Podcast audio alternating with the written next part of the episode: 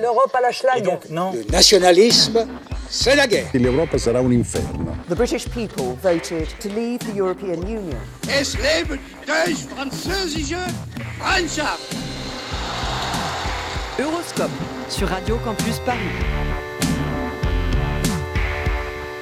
Bonsoir à toutes et à tous, bienvenue dans ce nouveau et dernier numéro de la saison euh, d'Horoscope, l'émission mensuelle de Radio Campus Paris qui vous parle de l'Europe, de ses pays, de son actu et de sa culture. Et ce soir, comme on est très originaux et inventifs, on va parler de musique en ce beau jour de la fête de la musique. Nous recevons Philippe Brunais, directeur des études musicales et de la recherche au Conservatoire national supérieur de musique et de danse de Paris, et Benjamin Moreau, créateur et président de la web radio radio.com. Et pourquoi animer cette émission, j'accueille Hugo Passard. Salut Hugo. Salut Antoine, bonsoir à tous. Et en deuxième partie d'émission, Marie Baudouin, Sylvain Manaka, Mathis Joubert, Mathilde Prévost, comme d'habitude, viendront euh, régaler vos oreilles et nous livrer leur chronique. Mais tout de suite, tour d'horizon de l'actualité européenne de ces dernières semaines. Bien entendu, on peut sauter sur sa chaise comme un cabri en disant l'Europe, l'Europe, l'Europe. Euroscope sur Radio Campus Paris. Près d'un mois après les élections européennes, les discussions se poursuivent pour trouver des successeurs aux anciens dirigeants de l'Union européenne. Jeudi dernier s'est tenu un énième sommet entre les chefs d'État et de gouvernement des encore 28 États membres de l'Union européenne pour arriver à un accord sur les nominations à la tête des principales institutions de l'Union. Président du Parlement et de la Commission européenne, hauts représentants ou autres représentantes pour les affaires étrangères, président de la Banque centrale et président du Conseil euh, européen doivent être nommés d'ici au 1er novembre. Et pour ce qui est de la Commission européenne, ce qu'on peut dire, c'est que si aucun nom n'a émergé, les trois favoris ont pour leur part été complètement balayés. Ni le social-démocrate Franz Timmermans, ni la libérale Margrethe Vestager, ni le conservateur Manfred Weber, tous trois pressentis et présents pour prendre la tête de la Commission, ne parviendraient à réunir la majorité au Parlement européen, si l'on en croit les dernières informations, et le soutien indispensable d'au moins 21 chefs d'État des 28 euh, pays membres. Négociateurs se retrouveront donc le 30 juin pour un prochain sommet, en espérant parvenir enfin à un accord qui pour l'instant semble bien loin d'être obtenu. Et cet échec des négociations traduit aussi l'échec cuisant du principe dit du Spitzenkandidat. Oui, on savait que plusieurs chefs d'État et de gouvernement, dont notamment Emmanuel Macron et Mark Rutte, le Premier ministre néerlandais, étaient ouvertement opposés à ce principe qui veut que le candidat désigné par le parti arrivé en tête de l'élection européenne, en l'occurrence Manfred Weber pour le Parti populaire européen, soit nommé président de la Commission européenne par les chefs d'État et de gouvernement. Mais aujourd'hui, c'est une véritable renonciation à ce principe qui se profile puisque les trois têtes de liste ont toutes été écartées. Et ce n'est pas pour déplaire à Emmanuel Macron, donc, qui s'en est réjoui à la sortie du sommet d'hier. Cette étape était nécessaire compte tenu du niveau de crispation qui avait été atteint en raison de cette obsession, en quelque sorte, d'une organisation partidaire qui ne correspondait pas à la réalité démocratique européenne. Façon de renvoyer le Voilà, un Emmanuel Macron qui a beau jeu de se reposer sur la haine des partis, mais qui voit là un prétexte bien commode pour éviter d'être lui aussi et son parti En Marche relégués au second plan dans ses nominations. Et Jean-Claude Juncker n'est pas le seul dont la succession fait la une ce mois-ci, Hugo. Non, en effet, puisqu'il faut trouver un nouveau Premier ministre au Royaume-Uni à la suite de la démission de Theresa May le 7 juin dernier. Il ne reste plus que deux concurrents pour ce poste très convoité et hautement sensible pour cause de Brexit, après que l'ancien ministre Michael Gove a été éliminé hier au quatrième tour de scrutin. Si les parlementaires euh, conservateurs avaient pour le moment seule voix au chapitre, les deux derniers candidats en liste seront départagés par tous les membres du parti Tory, soit environ 160 000 personnes. Quand on pense aux enjeux, on se dit que ça fait un peu court, mais c'est ainsi. Et les deux candidats encore dans la course sont tout simplement l'ancien et l'actuel ministre des Affaires étrangères.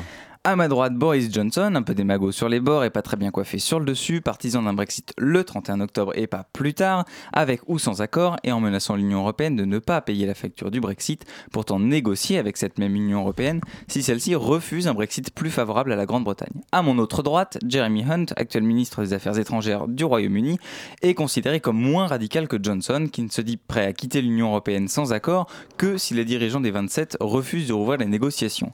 Et c'est bien Johnson qui semble en mesure de l'emporter puisqu'il a récolté près de 80 voix d'avance, 90 voix d'avance sur Jeremy Hunt au dernier tour de scrutin. Mais ce n'est que le début d'une phase incertaine et probablement plutôt tendue puisque le président du Conseil européen Donald Tusk a déjà annoncé que l'accord de retrait négocié par l'Union européenne et le Royaume-Uni n'était pas sur la table des négociations.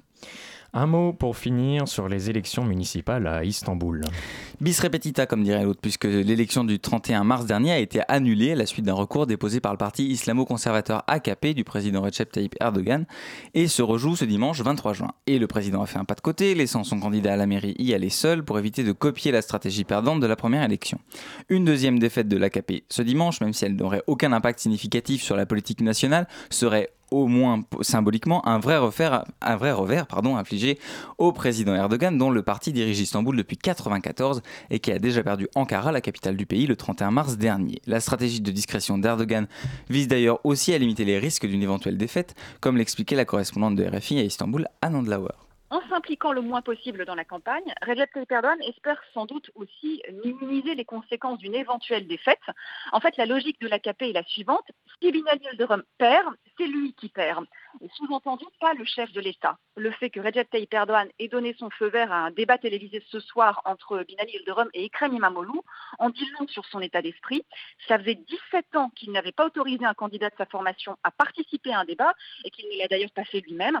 C'est bien qu'il doit sentir que le vent d'Istanbul ne fait plus en sa faveur.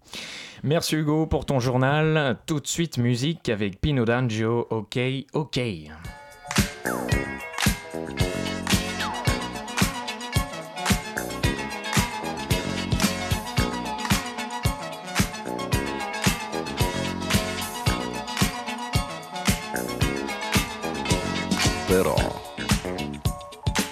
Catenazzo che donna sei.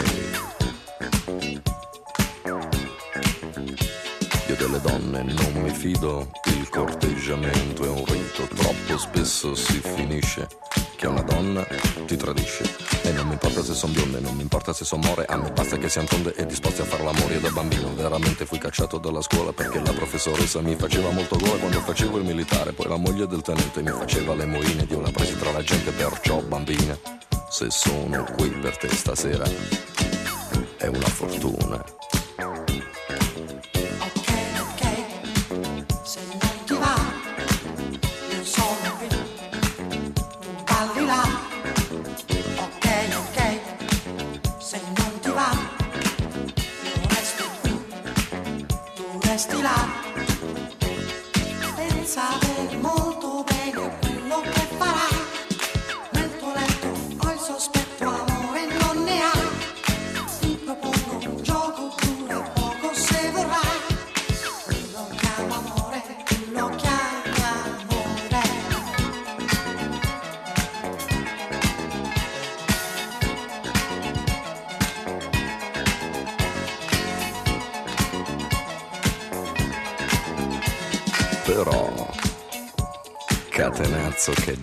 Sei, io le inchiodo contro il muro con un'aria da mandrillo.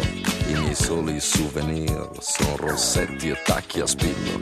Le castane le consumo solamente a colazione e le rosse le rifiuto, ne ho già fatto indigestione. Quando sono di tre quarti le regalo a qualche amico se decido per più tardi le conservo dentro il frigo. Ho deciso adesso è fatta con quegli occhi lì da gatta nel mio letto ci scommetto figli come un vaporetto, perciò bambina, se sono qui per te stasera è una fortuna.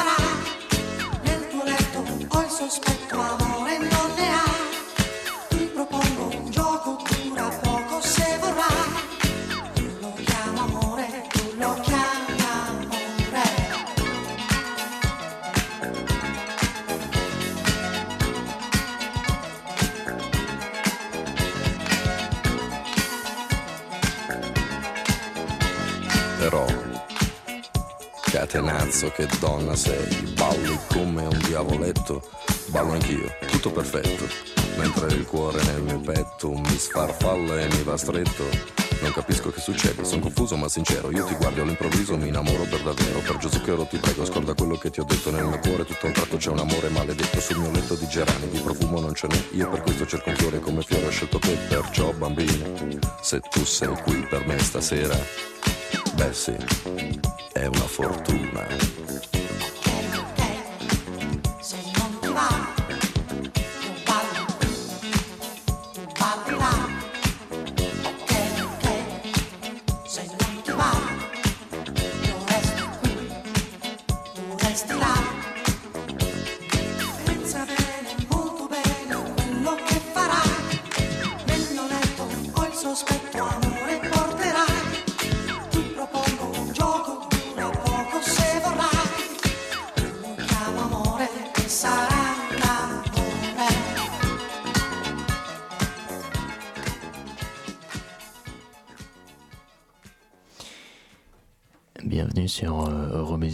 Radio de musique euh, européenne. Vous vous demandez euh, ce que c'est la musique européenne? Eh bien, c'est ça.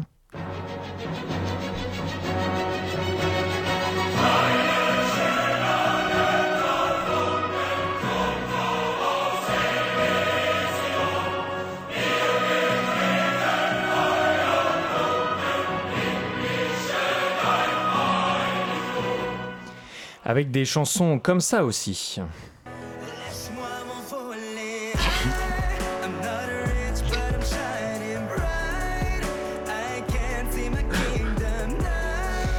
Mais où ça aussi il y a quelques années.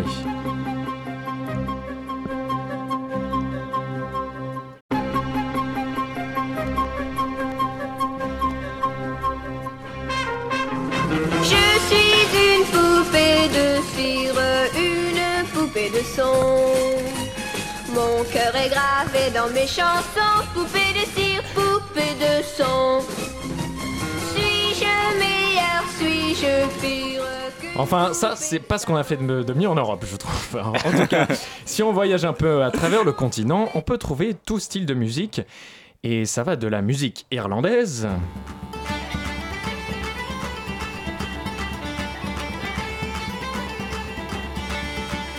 à la musique hongroise.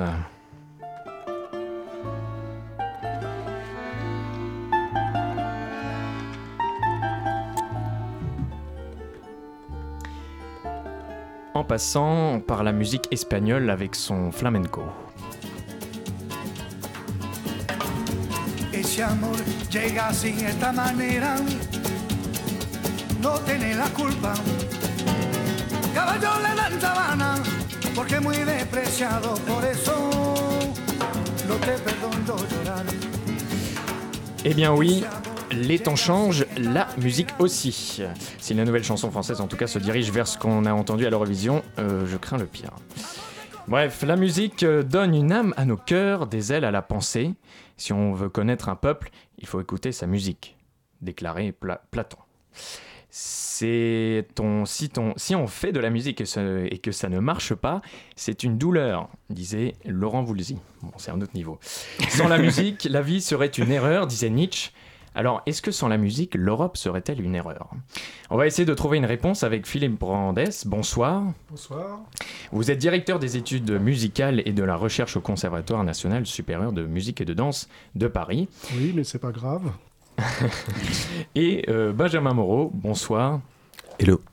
Créateur et président de la web radio radio.com. Radio. Radio. Oui, parce qu'il y a plein de O dans le, dans, dans- dans le, dans le mot. Alors, Cinq exactement. Pour commencer, peut-être un petit peu de, de retour en arrière. Est-ce que, euh, parce que là, on- Antoine a parlé un peu de, de, de- de musique euh, contemporaine, mais est-ce que les musiciens euh, un peu plus classiques euh, étaient aussi euh, déjà européens? Parce que euh, il y a des opéras euh, qui se jouaient en Autriche qui étaient rédigés en italien, parce que c'était la langue euh, dans laquelle étaient rédigés les opéras euh, au XVIIe, XVIIIe siècle.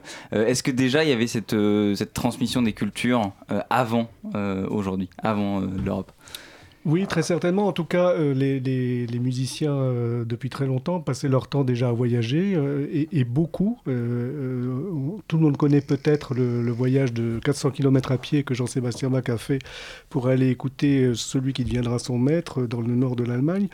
On connaît peut-être aussi la, tournée que Mozart a fait quand il avait entre 6 et 9 ans et qui a, qui fait la moitié de l'Europe, qui passait donc de Munich, Francfort, Bruxelles, Paris, Londres, etc. Et puis euh, j'ai- trouvé un compositeur qui est moins connu, qui s'appelle Boloncini, qui était un Italien, qui a eu trois postes en Italie d'abord, Bologne, Milan et Rome, puis ensuite qui est parti à Berlin, puis ensuite qui est revenu à Rome, qui est ensuite qu'on retrouve en poste à Londres, et puis euh, de nouveau à Paris, et qui finalement euh, terminera ses jours euh, ignoré et, et- et ruiné à Vienne. Et puis bon, on peut en citer d'autres, Vivaldi aussi, etc. Et quand vous parliez du multilinguisme, effectivement, c'est déjà pratiquement tout le monde écrivait en, latin, puisqu'il y avait beaucoup de musique religieuse, effectivement, donc tout le monde euh, maîtrisait le latin.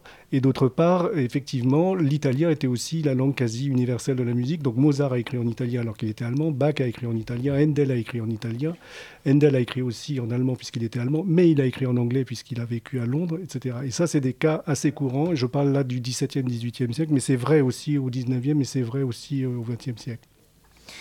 Alors, on va revenir euh, à, aujourd'hui, à l'actualité. Euh, depuis quelques années déjà, le concours de l'Eurovision existe. Et est-ce que ce concours a réellement contribué à faire émerger une euh, culture musicale commune, commune à l'Europe? Benjamin Moreau. Euh, alors, je, je ne saurais dire parce que en fait, euh, le concours de l'Eurovision reste un truc assez mystérieux pour moi. Euh, je pense comme pour pas mal de gens. Surtout en France. En France ou ailleurs, je sais pas d'où, oui, comment est fait la sélection déjà. Bon, euh, et euh, donc euh, oui, c'est plutôt un- une sorte de, de cours des, des miracles musicales, quoi. hein. Ça ressemble à une sorte de gloubi-boulga étrange. Et je voulais juste revenir sur votre sélection de musique euh, quand vous parliez de la musique espagnole avec son flamenco euh, en Hongrie. et j'imaginais quelqu'un en Espagne qui aurait parlé de la musique française et qui aurait sûrement euh, passé un petit coup d'accordéon.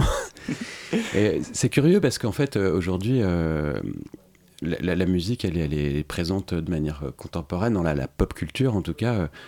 Euh, les artistes aujourd'hui euh, fabriquent de la musique depuis toujours et aujourd'hui beaucoup plus encore qu'avant, euh, en se mélangeant, en- enfin, je veux dire, le- le- par exemple, le principe de la cover, euh, de la reprise, les, les artistes ont toujours échangé, et je pense, euh, alors je suis pas un spécialiste euh, du 17e ou du 18e siècle en musique, mais plutôt la partie 20e. Et on voit très bien que la musique, au-delà même du langage, est un outil d'échange immédiat et, et naturel. Et qui traverse les frontières Et qui traverse bien sûr les frontières. Justement, vous disiez qu'on on parle beaucoup de. Enfin, quand on, on dit musique espagnole, alors tout de suite les Français vont sortir le flamenco, et quand les Espagnols parlent de musique française, tout de suite ils vont sortir l'accordéon. c'est pour ça qu'on a monté radio.com euh, pour savoir, pour se rendre compte qu'en fait, euh, il y a un Serge Gainsbourg euh, en Suède euh, et même en Espagne ou enfin une France Gall euh, en Allemagne. Euh, C'est-à-dire qu'on reste attaché au cliché quand même. France. Elle a chanté en allemand également, c'est vrai. Mais on a des chanteuses allemandes du même niveau. Et euh, voilà, simplement, on les connaît pareil, très étrangement en Europe, et ça m'a toujours énormément surpris. C'est euh, euh, la, la manière dont les, en fait, les créateurs européens euh, échangent difficilement. Enfin, je, je vous mets au défi de, de me citer trois groupes allemands, quoi, ou, ou espagnols, alors qu'on est voisins. Je veux dire, c'est étonnant. Donc on n'est pas plus proche de nos voisins que d'autres pays au niveau de la musique. Enfin, il n'y a pas un- une culture commune, quoi. Enfin, Eh ben, Il y a quand même une culture commune, euh, en tout cas au niveau de la musique, euh, si, si, il y a quand même une pop culture. Quand on l'écoute sur radio, justement, euh, on sent très bien qu'il y a eu des échanges et puis qu'elle se fabrique euh, comme ça. Mais ça- simplement, elle s'exporte ou elle s'importe mal, en fait, c'est vrai. Euh, alors, on, va parler peut-être du, marché de la musique euh, en, Europe. Euh, Est-ce que le marché de la musique est-il un peu le, même partout en Europe?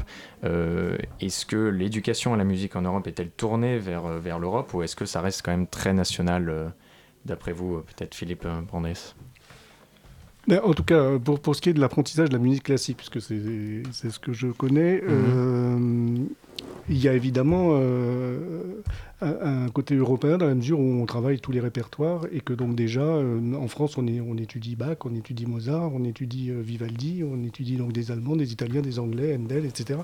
Donc il y a, il y a déjà une donnée effectivement partagée et euh, il y a une chose qui m'avait beaucoup surpris quand je suis allé euh, dans, des jurys à l'étranger. C'est une chose qu'on ne perçoit pas en France, mais euh, quand vous allez dans des jurys de musique classique, de concours classique à l'étranger, les étrangers ont plaisir à mettre dans leur programme toujours une, une particularité de la musique française.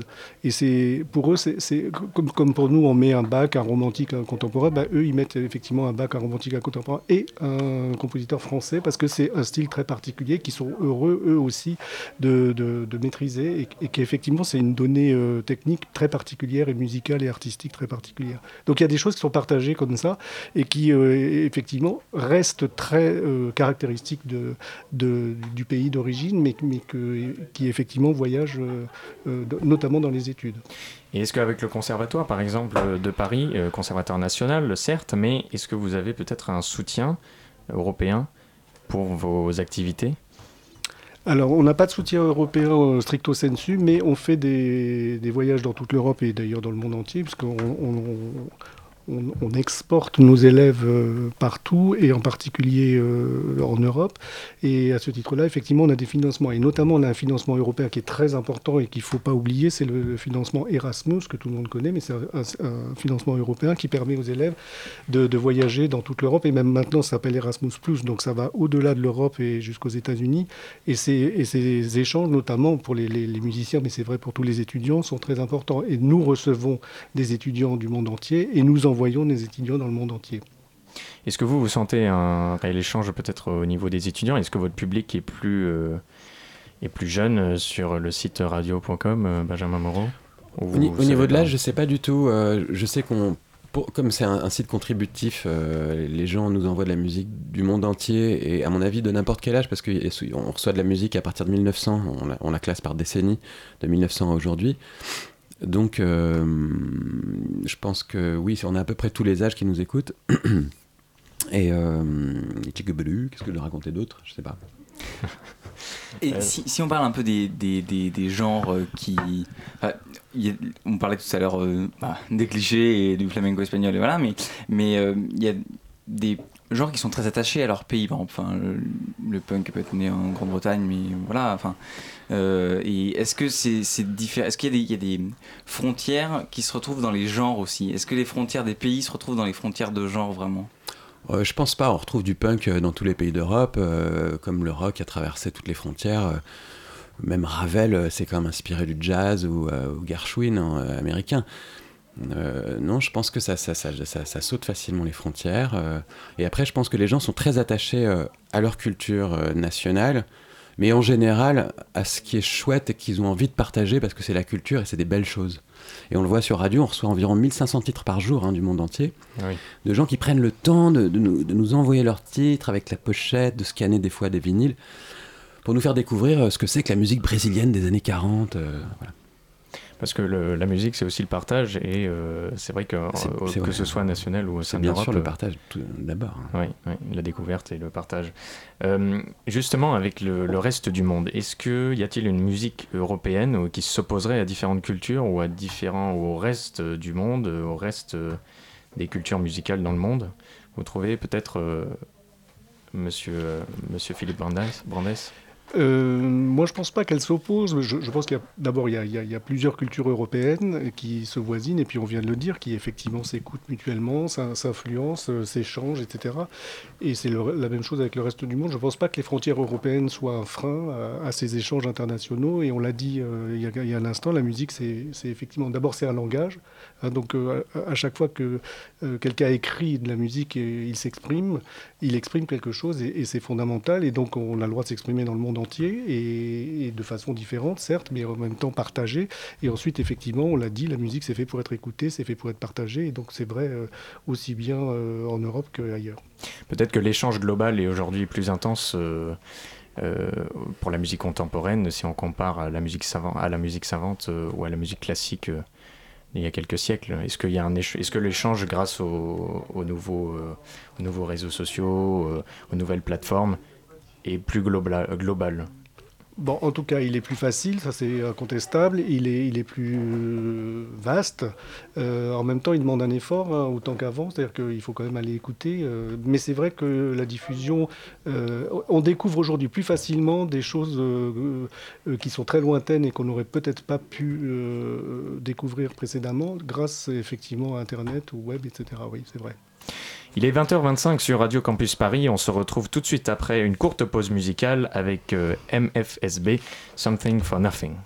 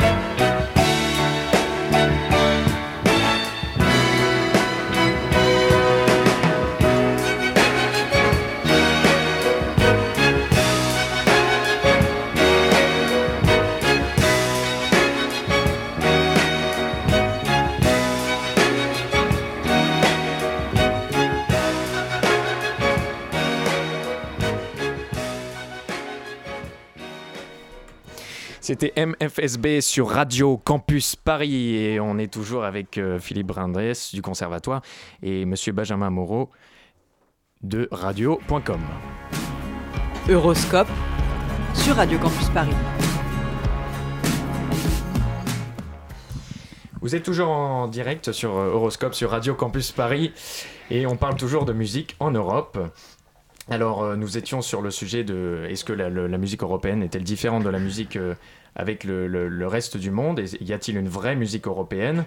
Est-ce que euh, n'est-ce pas justement avec peut-être la musique classique qui résumerait justement avec plus de plus d'orchestre, plus de musique, plus de son, peut-être un peu moins de voix et donc de langue n'est-ce pas justement la musique classique qui peut créer un- une véritable union afin de redonner un sens à l'identité européenne qui est euh, très décriée dans les, dans les médias euh, en ce moment Débat.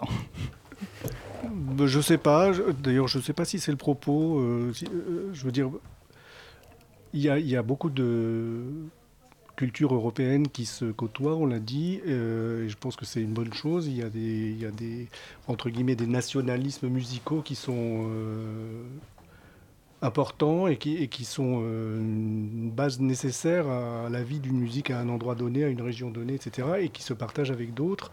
Euh, il y a juste une chose que je peux dire, euh, bon, c'est une donnée historique. hein. Y, il y a une chose qui caractérise l'Europe, et une seule, à mon avis, en ce qui concerne la musique, c'est qu'on dit que historiquement, c'est en Europe qu'est née la polyphonie, c'est-à-dire le fait que tout d'un coup, on a mis deux voix en même temps. Euh, deux voix, j'entends, euh, pour chanter deux mélodies différentes et, et faire en sorte qu'elles s'accordent l'une à l'autre. Ça, c'est une chose dont on dit historiquement que c'est né en Europe euh, à la fin du premier millénaire, etc., et que ça s'est développé, etc. Et ça, c'est proprement européen, effectivement.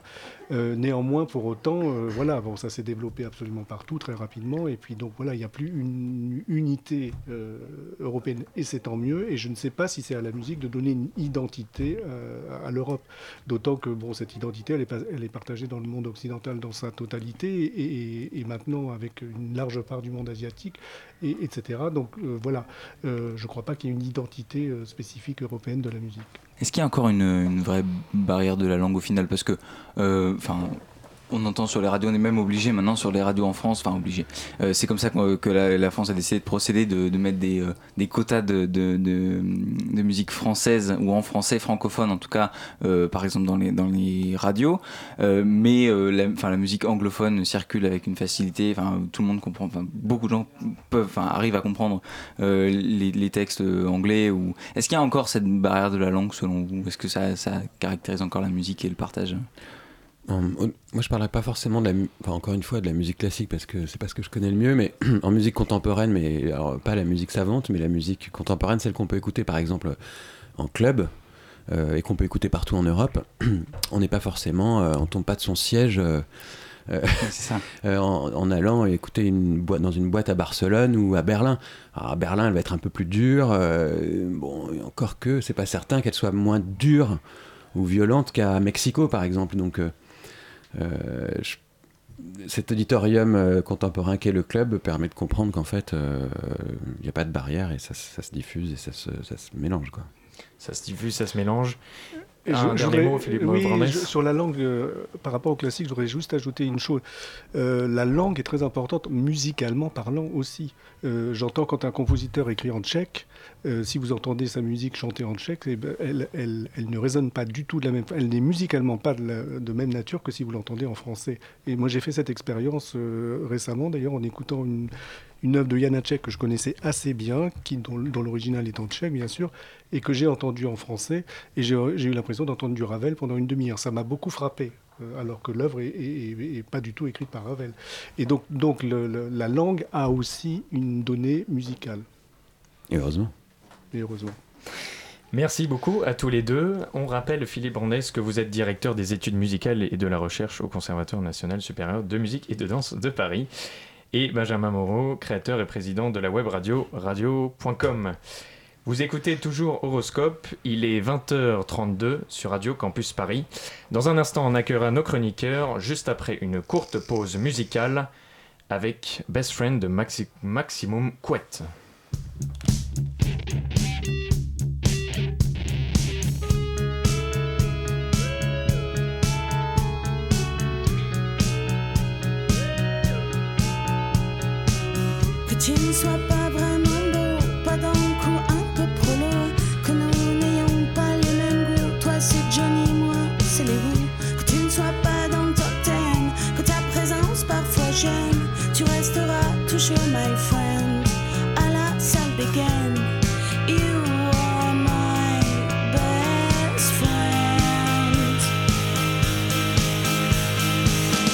Si parfois tu fais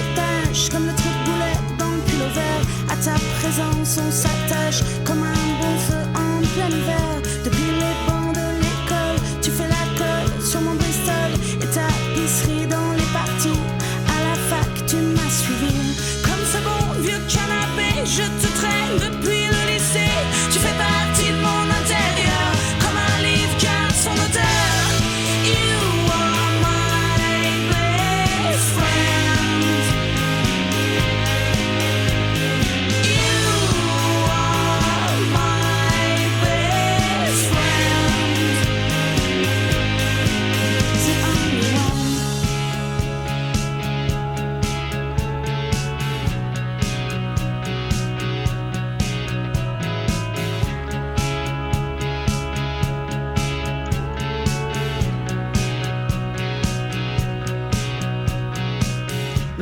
Suis pas vraiment belle, égocentrique et cruelle, même si parfois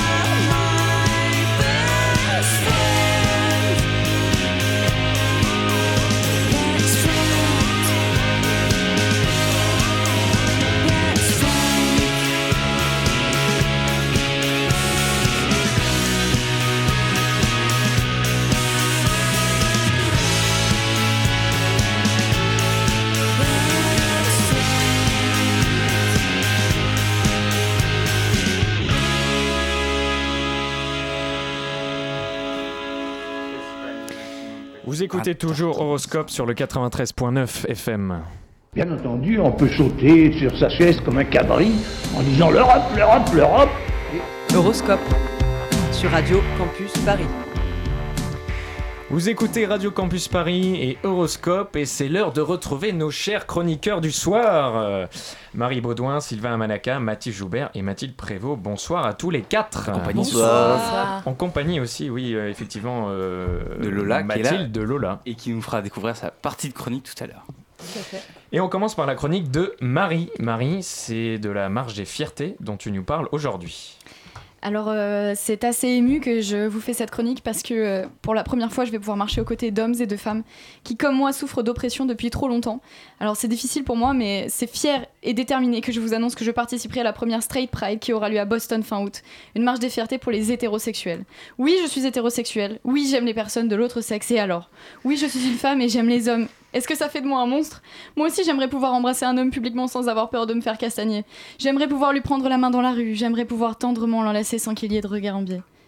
non mais les gars, euh, on marche sur la tête là, une straight pride L'idée d'une straight pride ou fierté hétéro a été lancée par un groupe qui, je cite, dépeint les hétérosexuels comme une majorité opprimée. C'était euh, Marina Rollman, elle a fait sa dernière drôle d'humeur sur France Inter sur ça. C'est comme ça que j'ai entendu parler de cette aberration et je vous conseille d'aller l'écouter.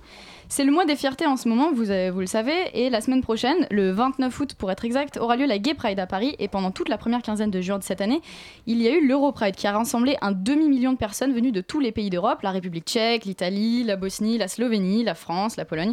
Bref, ça a été une belle occasion de rassembler les Européens sur un thème dont l'Europe doit s'emparer. Et alors quand j'ai entendu parler de cette, cette, euh, Straight Pride, ça m'a immédiatement en fait euh, fait penser à ça. Blanc, privilégié, mal, blanc, privilégié. Se sentir moche parce qu'on a des Stan Smith trop propres. Mal, blanc, privilégié, mal, blanc, privilégié. Quand ton colis Amazon a un jour de retard. Plus fort. Mal, blanc, privilégié, mal, blanc. Ce sont les youtubeurs McFly et Carlito pendant leur passage à Montreux, tout comme euh, moi, ils sont blancs, cis et hétéros, c'est-à-dire que euh, dans ce que certains seraient tentés de qualifier comme étant la norme. Sauf que la norme, eh ben, il, est- il serait temps qu'elle évolue, hein, n'est-ce pas? Et à propos d'évolution, euh, vu l'évolution du cycle, est-ce que vous avez vu l'évolution du cycle LGBT Maintenant, il faut parler de la lutte LGBTQIA+.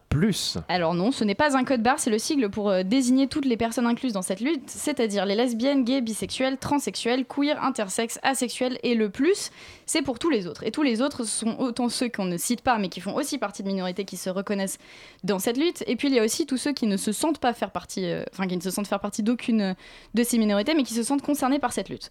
Donc il faudrait peut-être leur dire aux loulous qui organisent la Straight Pride qu'ils peuvent participer à, à une Gay Pride parce que le concept c'est justement la tolérance et l'inclusion de tout le monde. C'est beau comme message, non? Organiser une straight pride, franchement, euh, c'est de la provocation, de mauvais goût, mais c'est de la provocation. Euh, un peu comme ces personnes qui s'estiment victimes, euh, ces personnes blanches qui s'estiment victimes de racisme anti-blanc, genre vous, vous faites discriminer, mais parce que vous êtes noir, ben, et ben, et ben nous, et ben nous aussi, on. Ta gueule Ouais, il y, a des- concours à ceux qui ont la plus grosse et des concours à, à qui subit le plus de discrimination. On n'est pas sorti de l'auberge à ce rythme-là. En fait, à mon sens, tout le problème consiste à déconstruire plein de certitudes. Sauf que quand tu dois expliquer à ton papy de 75 piges que deux hommes ou deux femmes qui s'aiment, c'est tout aussi naturel qu'un homme et une femme, alors que pendant toute sa vie, on lui a rabâché les oreilles en lui disant que c'était une perversion, une maladie, que c'était criminel, que c'était un choix juste pour faire chier le monde, forcément, forcément c'est plus déconstruire qu'il faut, c'est tout faire péter. Et je dis mon papy, mais ça marche pour, euh, pour nous les jeunes aussi, ça marche pour tout le monde en fait, à commencer par les clichés que décrit très bien l'humoriste Alex Ramirez. C'est juste que j'ai l'impression qu'aujourd'hui en France, si tu dis à quelqu'un que, que tu es gay, il va forcément t'imaginer avec tout le pack de clichés qui va avec. C'est comme une espèce de gay box. Dans le sens où si t'es gay, t'es forcément une espèce de créature efféminée, très exubérante, qui travaille dans la mode. Ou les cheveux, on a le choix Qui bouge les mains, qui roule les yeux, qui tord du cul et qui critique tout le monde avec une voix nasillarde en buvant des cosmos. La base. Oh mon dieu, regarde ça Dead, over dead Hello, le principe du jean taille basse, c'est qu'il faut une taille. Attends, mais du coup, ça veut dire qu'un homme pourrait être efféminé mais pas gay, et une femme euh, pourrait être virile sans être lesbienne? Du coup, ça veut dire qu'un homme pourrait porter une jupe librement dans la rue sans problème. Mais alors, du coup, ça veut dire quoi efféminé si un homme peut porter un truc de. Enfin, enfin, euh, une jupe? Parce qu'une jupe, ce serait, plus, ce serait plus un truc de fille, comme les pantalons sont plus réservés aux hommes. Et puis, ça veut dire quoi viril si une meuf peut être virile? Une fille pourrait avoir les cheveux courts sans être un mec, et un mec pourrait avoir les cheveux longs sans être une meuf, et être féministe, ça voudrait plus rien dire à ce moment-là. On se battrait pour le droit des femmes alors qu'un homme pourrait s'habiller en femme sans être considéré comme en étant, en étant une? Euh, oui, oui, oui, tout est lié et c'est là qu'on atteint mon po- point Godwin à moi, c'est-à-dire le féminisme, si vous l'aviez toujours pas compris. Oui, tout est lié, c'est-à-dire qu'à un moment donné, je me suis demandé pourquoi est-ce que c'était euh, plus accepté pour les femmes de s'approprier certains codes qu'on dirait masculins si on garde cette vision euh, binaire. Et ben parce que ça veut dire euh, s'approprier les codes d'une certaine forme de pouvoir, une certaine position de domination, une forme de supériorité dans notre société. Bon, c'est un peu exagéré, mais vous comprenez l'idée. Alors qu'un homme qui s'approprie les codes, des codes qu'on dirait féminins, toujours dans cette vision binaire, donc un peu simpliste, c'est plutôt se mettre dans une position de faiblesse, de fragilité ou voire d'effacement. Et mon but, c'est pas encore de mettre les femmes en position de victime, mais plutôt de démontrer qu'en fait, ce truc de vous vous êtes discriminés parce que vous êtes des femmes, et ben, et ben même que nous aussi, les hommes, des fois. euh, Ta gueule oui, les hommes aussi subissent du sexisme, mais il est intimement lié au sexisme contre les femmes. Et euh, tout ça pour dire que déconstruire, c'est pas si simple. Mais il y a plein de moyens de le faire euh, de, pour déconstruire tous ces schémas de pensée. D'abord en s'interrogeant perpétuellement sur des automatismes de pensée, par exemple en arrêtant de vouloir déterminer le genre d'une personne qu'on croise dans la rue quand on n'est pas sûr, parce qu'en en fait on s'en fout. Ensuite, il y a plein de séries, de films, de web-séries qui sont géniaux pour ça. Dans mon top 3, il y a une web-série sur YouTube qui s'appelle Les Engagés, ça c'est sur l'homosexualité et la transidentité. Il y a aussi une série euh, disponible sur YouTube aussi qui s'appelle Martin Sexe Faible, et il y a aussi un film sur Netflix qui est sorti récemment qui s'appelle Je ne suis euh, pas un homme facile, où on se retrouve plongé dans un monde matriarcal, et perso ça m'a retourné le cerveau, donc je vous les recommande vivement. Et regardez vraiment parce que c'est pas des recommandations dans le vent.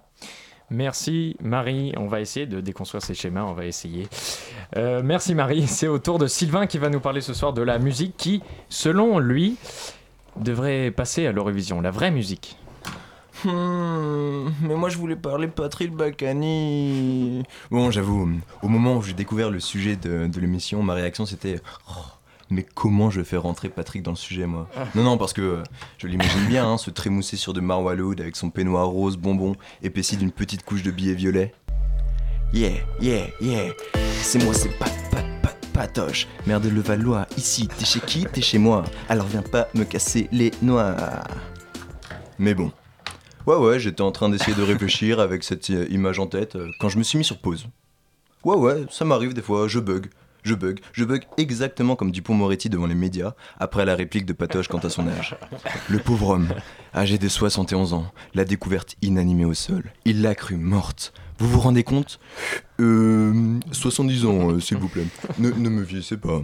Magnifique. Donc, je dis, je bug. Je me dis, la musique, c'est cool quand même.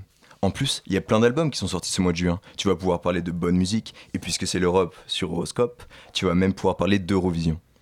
Rebug.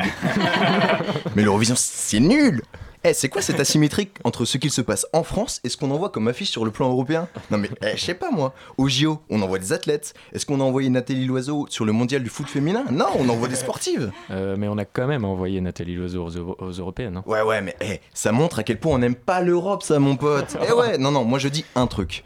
On envoie celui qui fait le plus de vues. On envoie le roi de la stream. On envoie Joule.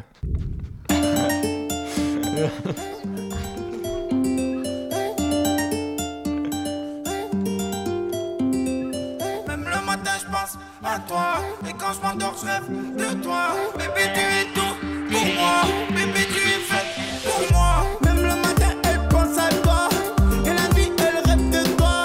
Tu vois pas, elle est folle de toi. Elle t'aime vraiment, elle est faite pour toi. Bon, allez, allez. Euh, vous aimez pas trop auto... Vous aimez pas, c'est trop autotuné Bon, allez, juste pour l'ambiance.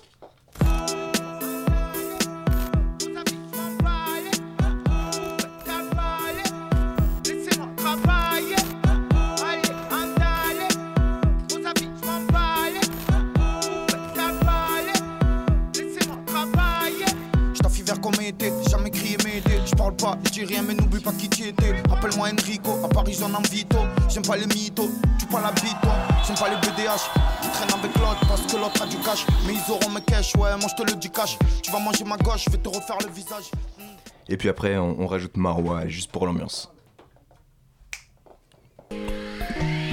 Ce texte vous parle de ma life car souvent ça va mal. Et tout ce qui me reste sont mes disques, disques d'or ou disques de platine. En fonction des streams, risque de mort, risque de patiner. En fonction des déprimes, une année compliquée. En trahison et blessure, une année combinée.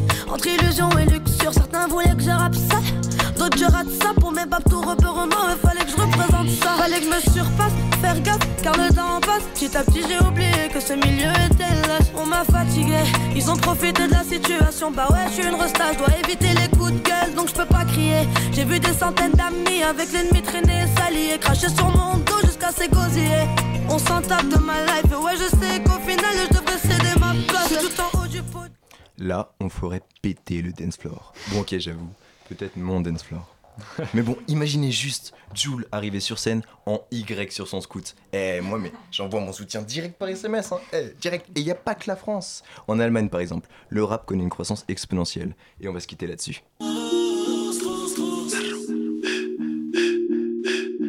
Flow. Baller meine Packs, die Texte für die Neider. Jacke mit Pelze, glänzt vom Designer. Wieder mal der Beste, Beste, bin geiler. Digga, ich bang, du denkst, es war einfach. Kommen alle Weiber wie ne Leiter, geh ich hoch, aber Mermi Flow war auch Fußballer. Losballer, wo sind deine Jungs? Wo? Komme nur mit Volo 6 2 Kicke die Reime und rippe die Scheine. Geh mal du lieber zur Seite. Digga, ich komme alleine und halte dich wickelig an einer Leine. Du Pisser, du Pisser, du redest so viel. Ich esse dich auf, Digga, bon Appetit. Mein Vorname G, Mermi, Speed, 4, The Weed. Meine City, Habib, also geh weg. Auf dem Weg nach oben, will die Million. Geh zur Seite, Digga, ich will alles so.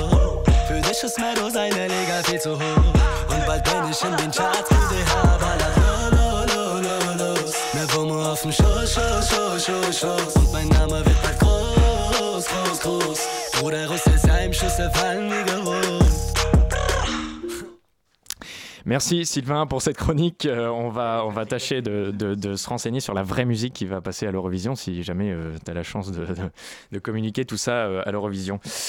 On est toujours sur Horoscope, sur Radio Campus Paris et on va tout de suite se coûter euh, The Sound of Fidelity. J'arrive pas à le dire. Philadelphie. Tu vas y arriver. Ouais, mais ouais, MFSB, c'est le groupe.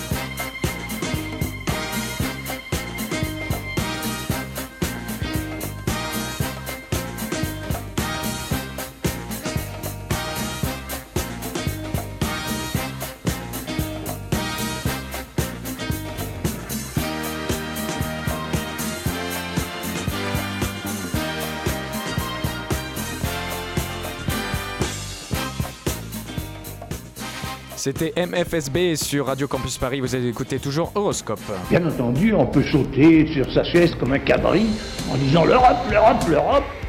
Horoscope sur Radio Campus Paris. Et tout de suite, c'est au tour de Mathis ce soir. Salut Mathis.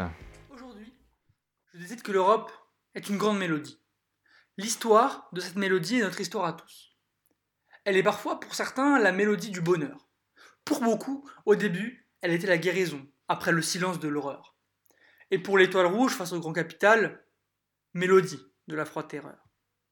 Aujourd'hui, la mélodie monte dans les aigus. Les mots sortent de la bouche de certains tordus. Immigration, Brexit, invasion. On est perdu. Mais que reste-t-il de l'Europe? Dans les médias, c'est immigration, emploi, Brexit. Mais vous me direz, c'est ce qui intéresse les gens. Moi, je vous répondrai que si ça intéresse les gens, c'est qu'on ne fait qu'en parler. Encore et encore. Et qu'on préfère toucher la peur. La peur, l'angoisse des gens, plutôt que leur curiosité. Alors, je vais essayer de toucher votre curiosité. Si les médias ne le font pas, bah alors. Les réseaux culturels en Europe font un travail incroyable, particulièrement dans le domaine de la musique. Et ça, dans un silence. euh, un silence, quoi. Un chercheur de Paris 8, cité en 2014, dans nos sociétés qui se transforment, la question culturelle revient surtout au premier plan pour continuer à vivre et travailler, à rêver, aimer. Le réseau, c'est une coopération financée par l'Europe. C'est des mini-organisations qui travaillent ensemble pour créer du contenu culturel. Des gens de tous les pays, de partout. C'est peut-être ça véritablement l'Union européenne.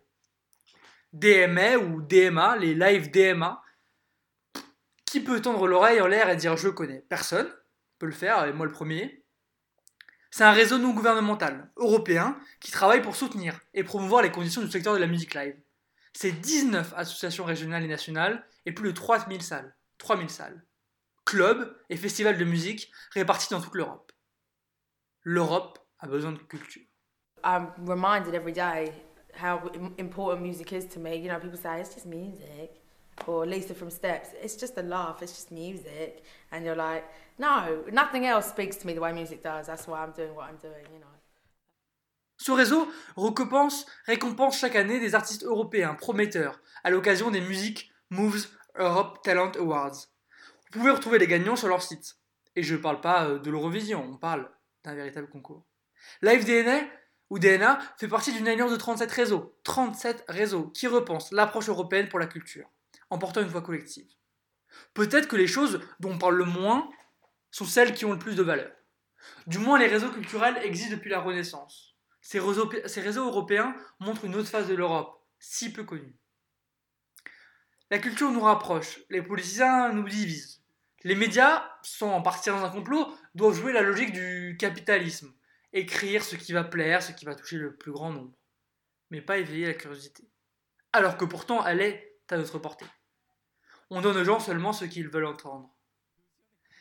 J'espère que après ça, vous irez vous plonger et vous intéresser aux réseaux, aux différentes alternatives et offres qui existent en Europe, sur différents types de musique, différents styles de musique différents, et dans plein d'endroits en Europe, pas seulement dans les pays qu'on connaît, l'Italie ou l'Espagne ou la France encore, mais ailleurs, à l'Est, par exemple.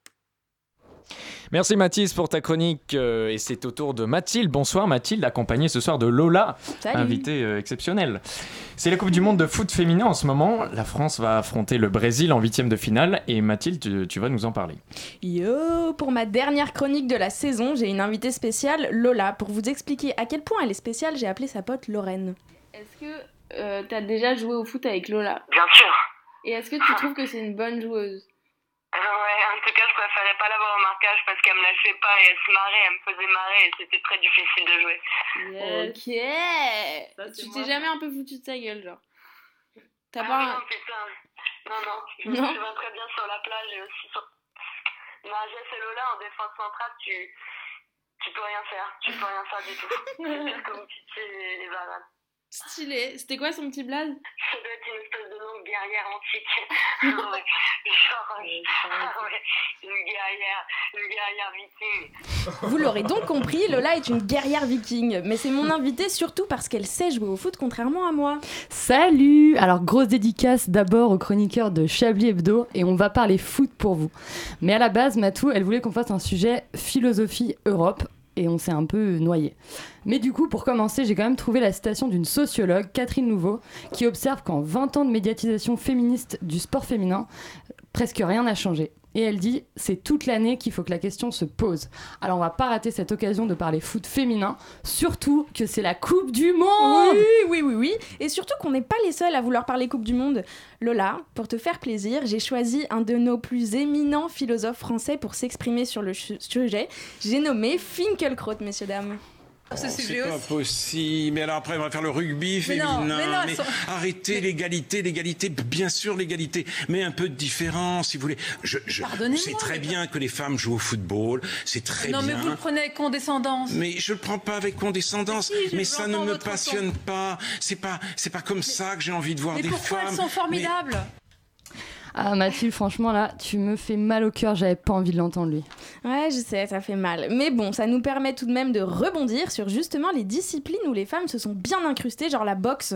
Et pour illustrer le tout, on, va, on vous a fait une petite sélection de films incontournables. Pour la boxe, en premier, on pense tout de suite à Clint Eastwood et son génial Million Dollar Baby en 2004. Pour le foot, le culte Joue la comme Beckham de Gurinder Shada, sorti en 2002.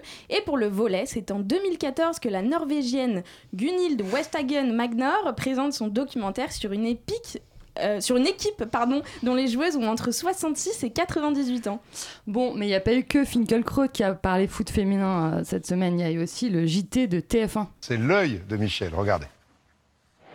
Avec des gestes si délicats, au bout de doigts si fins, on peut comprendre que certains rêveraient d'être à la place de la balle.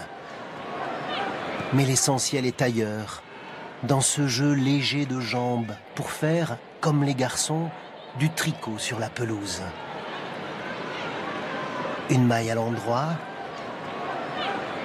une maille à l'envers, J'avoue, ça vole Quelle pas horreur. haut. Ouais, mais euh, à la limite, moi, ça me dérange pas tellement qu'il parle de tricot parce que c'est pas si simple de savoir faire des mailles bien serrées, tu vois. Le truc vraiment chelou, c'est qu'il a envie d'être un ballon, le type. Parce qu'avec les frappes que nous sortent Le Sommeur, Gauvin, Renard, si t'es une balle, en vrai, tu risques d'avoir mal aux fesses. Ouais, j'en connais qui pourraient kiffer. Meuf, d'ailleurs, tu sais ce que c'est la FSFSF La FSFS FES Ah, ouais, voilà, exactement. Et ben, c'est la Fédération des sociétés féminines sportives de France. Maintenant, les fédés, elles sont regroupées par discipline, mais avant ça, la FSFSF, c'était la fédé pour tous les sports féminins. Et en 1919, bon, au début, Matou, elle était vachement contente que je vienne faire sa chronique. Et puis finalement, j'ai commencé à lui ramener tout un tas de dates obscures et elle a pas kiffé. Mais bref, en 1919, il y a Alice Milia, la présidente de la FSSFS, bref, la présidente quoi, qui a, qui a organisé le premier championnat français de foot féminin. Et au niveau européen, on a commencé à s'organiser, à créer des tournois et tout. Ouais, au finalement, euh, c'est avec des instances internationales qu'on peut espérer que les femmes dans le sport soient reconnues et respectées. Mais ça prend un temps de dingue. Typiquement, le Conseil de l'Europe a inscrit le principe d'égalité des sexes dans le sport en 1950, mais c'est que 30 ans après qu'il commence à engager des actions. Et il y a aussi eu le régime de Vichy qui avait tout bonnement interdit la pratique du foot féminin, interdit levé en 1971. Et le truc, c'est qu'on nous voit, nous, comme des petites choses fragiles. On est des guerrières, nous. Tu Ouais. vois au moment de la FSFSF, il y avait une autre fédération de sport féminin, mais leur conception du sport à eux, c'était éducatif, euh, sans compétition, sans violence et surtout gracieux. Oui, gracieux. La gymnastique, le patinage. Il fallait surtout pas que les femmes se livrent à la compète, à l'exploit physique. Des meufs en sueur, je peux te dire que c'est tout de suite de l'exhibe. Ouais, toujours ramené à leur corps, jamais à la technicité, juste capable de faire comme les garçons. Ah, ah, ah, j'ai encore une date Vas-y. Avant 91, toutes les coupes d'Europe et du monde, c'était des coupes pirates. Quand on vous dit que c'était guerrière, les nanas Et ouais, pirate, ça veut dire en marge de la FIFA, qui s'est finalement dit en 91, donc oui, d'accord, c'est peut-être digne d'intérêt, accordons-le le droit de citer. Alors, allez les bleus Pour moi, le foot, c'est tout. Mais j'avoue que j'ai eu une, petite- une- plus qu'une petite émotion quand j'ai vu l'équipe de France et tout, avec les gros stades et, Merci Mathilde et Lola, merci, merci. On va vibrer avec l'équipe de France euh, cet été. On leur souhaite bonne chance en tout cas. Et c'est déjà la fin de ce dernier numéro de la saison d'Horoscope. Il est temps de remercier nos invités, mais aussi toute l'équipe d'Horoscope. Merci à Hugo Passard d'avoir co- d'avoir co-animé cette émission, à Antonin Simard qui l'a réalisé ce soir avec brio. Et merci bien sûr à nos, chroni- à nos chroniqueurs Marie Baudouin, Sylvain Manaka, Mathis Joubert et Mathilde Prévost et Lola. Et merci à vous, chères auditrices et chers auditeurs, d'avoir été à l'écoute d'Horoscope ce soir et d'avoir été fidèles toute la saison à notre émission. Si vous avez loupé notre émission, pas de panique, vous pouvez la retrouver sur Facebook. Et puisque cette émission était la dernière de la saison. Un immense merci à toute l'équipe de Radio Campus Paris qui nous a donné notre chance. Christophe, Pauline, Maxime, Golin, j'en oublie plein. On vous souhaite un très bel été à tous et on vous donne d'ores et déjà rendez-vous à la rentrée pour de nouvelles aventures d'Euroscope. Tout de suite, c'est la souterraine sur Radio Campus Paris. Belle soirée, bel été. À l'été prochain, euh, à la saison prochaine. Ciao. Ciao.